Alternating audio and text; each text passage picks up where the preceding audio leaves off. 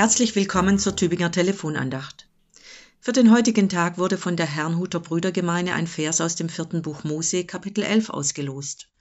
Er lautet: Ist denn die Hand des Herrn zu kurz? Spontan fiel mir die Ludgeri-Kirche in Münster ein, wo ich vor wenigen Wochen zu Besuch war. Dort hängt ein Kreuz mit einem Christus ohne Arme. Sie waren ihm beim Bombenangriff auf die Stadt am 30. September 1944 abgerissen worden und ein Splitter hatte seine Herzgegend durchschlagen. Am Querbalken, der jetzt ohne Arme ist, steht als Botschaft an die Betrachtenden, ich habe keine anderen Hände als die euren. Dieser Satz ist, wenn nicht ein Widerspruch, so doch ein Gegenpol zum Losungswort der Bibel. Ist denn die Hand des Herrn zu kurz? Was ist nun mit Gottes Hand? Ist sie kurz oder lang, schwach oder kraftvoll?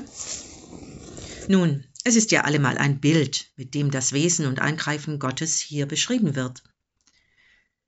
Auch wenn ich mit Inbrunst ihn anflehe, manchmal scheint er sich keinen Millimeter bewegen zu lassen.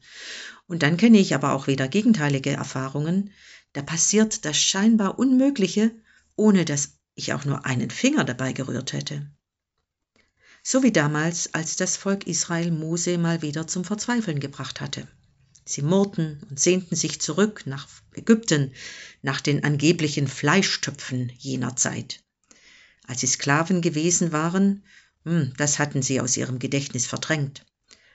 Und Mose schrie in seiner Not jetzt zu Gott. Er wusste sich nicht mehr zu helfen, er wusste nicht weiter.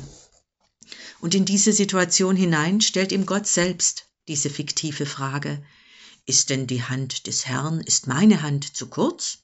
Nein, ist sie nicht. Du wirst sehen und dich wundern. Lass dich überraschen. Wenn Sie wissen wollen, wie die Überraschung Gottes damals aussah, dann schlagen Sie die Bibel auf. 4. Mose 11. Nur so viel sei verraten, sie kommt buchstäblich von oben.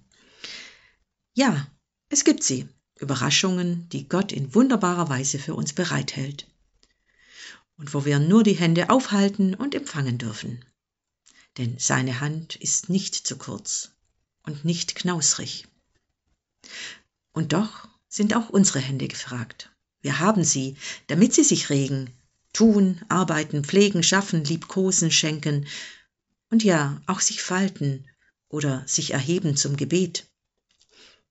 Jesus selbst hat diese Zeiten des Gebets in seinen Tag eingebaut und er legt eine große Verheißung auf das gemeinsame Beten, so das Wort aus dem Lehrtext. Wahrlich, ich sage euch, wenn zwei unter euch einig werden auf Erden, worum sie bitten wollen, so soll es ihnen widerfahren von meinem Vater im Himmel.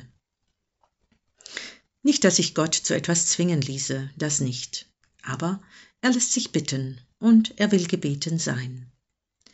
Mit einer Strophe aus dem Mittagslied von Jochen Klepper möchte ich schließen.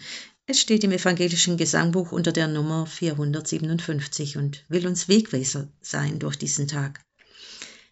Die Hände, die zum Beten ruhen, die macht er stark zur Tat. Und was der Beter Hände tun, geschieht nach seinem Rat.